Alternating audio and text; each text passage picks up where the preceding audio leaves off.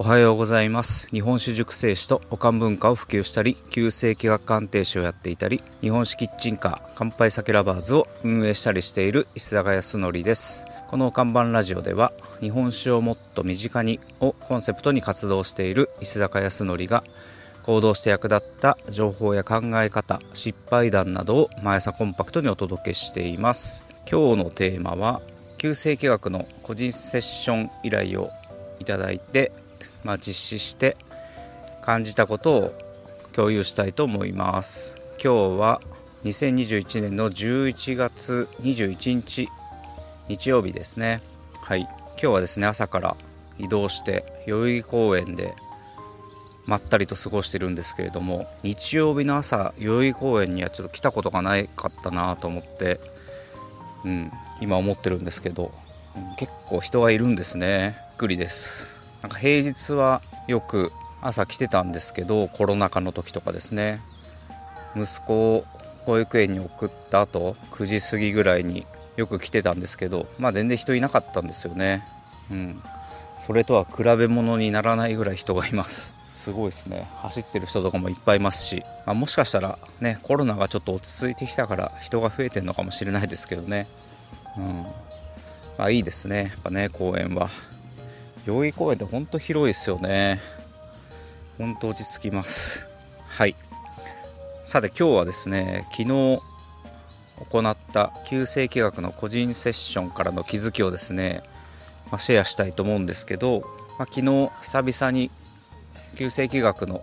まあ、個人セッションの依頼を受けましてですねお話をして相談に乗ってきたんですけれども、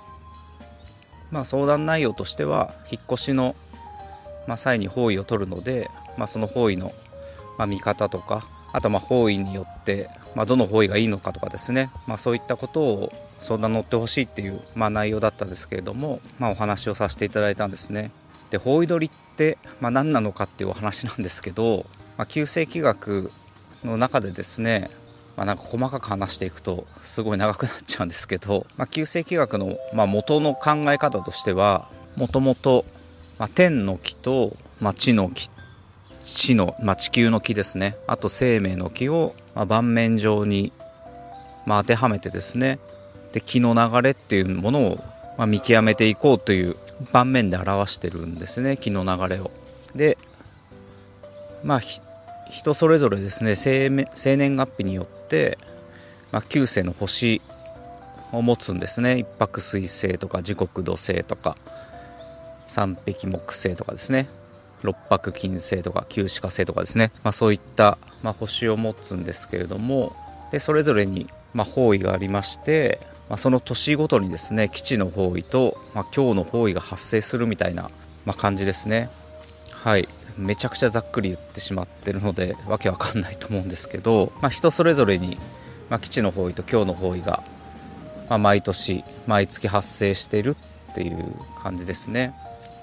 で方位取りっていうのはその基地の方位に、まあ、移動することを、まあ、方位取りとざっくりと言われてるんですけれどもでまあ日々のですね活動で基地の方位に行ったりとか、まあ、旅行で何日間か基地の方位に旅行に行ったりとか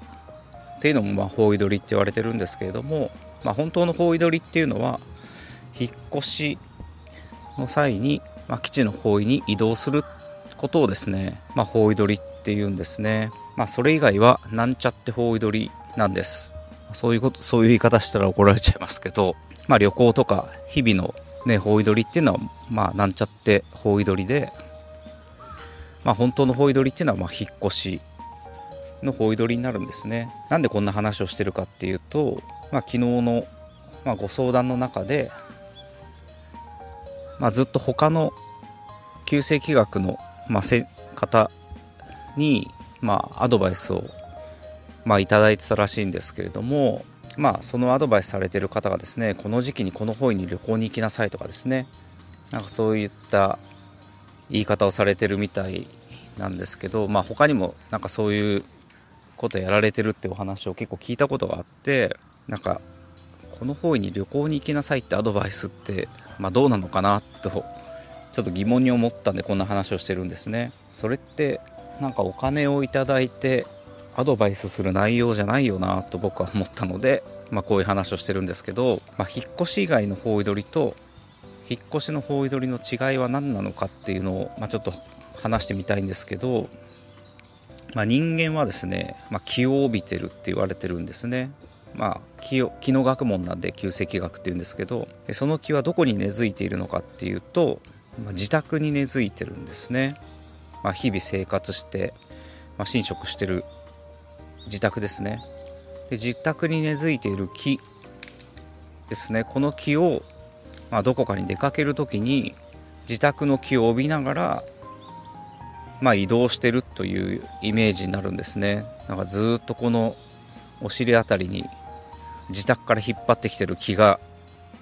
を引っ張ってきてるみたいなイメージですね。はい。買い物行く時も旅行に行く時も自宅から木をずっと引っ張って移動してるみたいなイメージです。まあ、日々そういう生活をだ常に自分の気は自宅に紐づいてるみたいな感じですね。今僕は代々木公園にいるんですけど、まあ、自宅から自分の自宅からですね。中目黒の自宅からずっとこう気を引っ張って今代々木公園まで来てるみたいな感じですね。ちなみに今日僕の吉報方位が北だったので代々木公園がま吉報位などで今来てるんですけれども、まあ、そんなイメージですね。で引っ越しで方位取りをするっていうのはどういうことかっていうと気の根付く場所を変えるってことなんですね。今の自宅に根付いてる木を新しい家に移して新しく根付かせるっていうことなんですね。木の所在地が変わるっていう大きな木の移動なのでこの吉報を取るか取らないかってめちゃくちゃ大きな話なんですね。でそれに対して旅行とかですね、まあ、日々の大取りっていうのは、まあ、あくまでも自宅を起点にして、まあ、どこかに移動して、まあ、基地の方位を取ってるという程度なんですね。うん。まあ、程度なんですねって言ったらなんですけど引っ越しと比べると、まあ、そうなってしまうんですね。例えばですね過去に強方位に引っ越した場合どうなるかっていうと、まあ、ベースとなっている木が強なんですよね。残念ながら。だ今日の環境の、まあ、ベースがあって、まあ、その木を帯びながら基地方位に旅行しているとかいうイメージです。だ根元は今日で基地の方位に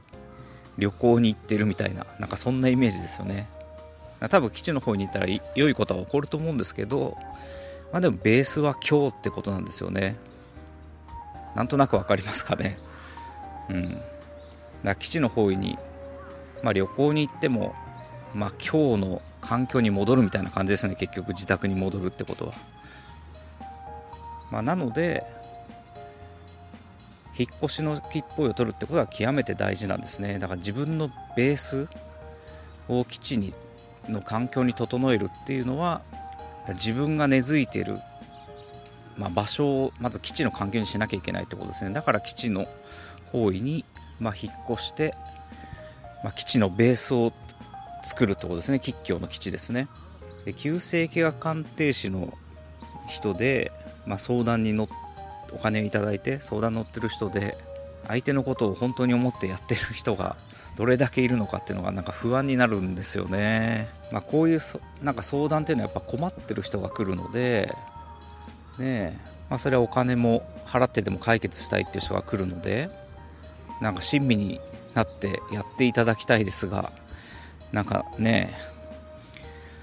なんかお金稼ぎのためにやってる人が多いんじゃないかなって不安になるんですよね。相手をないがしろにして基地の方位の取り方などを教えずに毎回この方位に行けと指示出しているだけで、まあ、お金をもらっている鑑定士さんっていっぱいいるみたいなんですけどなんか取り方なんて、まあ、誰でも覚えられるので、まあ、全然難しくないんでなんか教えてあげればいいのになとかって思ってしまうんですよねうんなんかませんなんかダラダラ話してしまったんですけどうんなんかね元が分かってない人が多いんじゃないかなと思ったんですね本当に、まあ、昨日のご相談も受けながら過去の鑑定士さんの話とかも聞いて、うん、ちょっと不安になったのでこういうことを話してしまったんですけど、まあ、昨日あの相談いただいた方はあの結構すっきりしていただいたみたいで、まあ、あの引っ越しの相談ももちろん、まあ、乗ってですね、まあ、しっかりと明確にお伝えさせてもらって、まあ、引っ越しのタイミングと,、えー、とあと方位ですね大きの位置を定めて、まあ、それでやっていくってことになったんですけれども、まあ、その他にもですね気学の、ま根本的な話とかあと今自分の、ま人生のサイクルがどのようなタイミングなのかなどですね、まあ、旧世気学学ぶと今自分がどういうサイクルなのかっていうことも、まあ、分かるようになってきますので、まあ、そのサイクルに基づいて、まあ、現状の迷いとかですねいうことをお話伺いながら、まあ、相談に乗らせてもらったって感じですね、まあ、だからなんか結構すっきりされたような印象が僕も持てたのでなんか行動のきっかけになれたかなと思ってます。なんかこういう相談に乗るっていうこともすごいなんか意味があるなっていうことを昨日すごい思わされたのでなんかうまくもっとまあ、お金をいただいていることなんでねあの簡単にはいかないですけどなんか僕はできることでなんか相談乗れることはどんどん乗っていきたいなって昨日思うことができたのでちょっとこの辺りもしっかりと伝えていこうかなと、え思いました、まあ、なんかであのホイドリに興味ある方とかですねあと今現状迷っていて、まあ、どうしたらいいのかなとかって思ってる、まあ、人がいたらあの相談乗ることができるので なんか気軽にお声がけいただければなと、思います。はい。なんか気学の話をしてしまいましたけれども。えっ、ー、とですね来年の2022年の水の絵虎豪土星の年になるんですけれども、まあ、この展望講座を12月の平日と週末で1回ずつやろうと思ってます。12月9日の木曜日と12月19日の日曜日かな。の2日で今やろうと思ってますので、えー、受付のフォーム設定次第またご案内させていただきたいと思います。はい。ということで今日も最後までお聴きいただきありがとうございます。石坂康則でした。今日も楽しい一日をお過ごしください。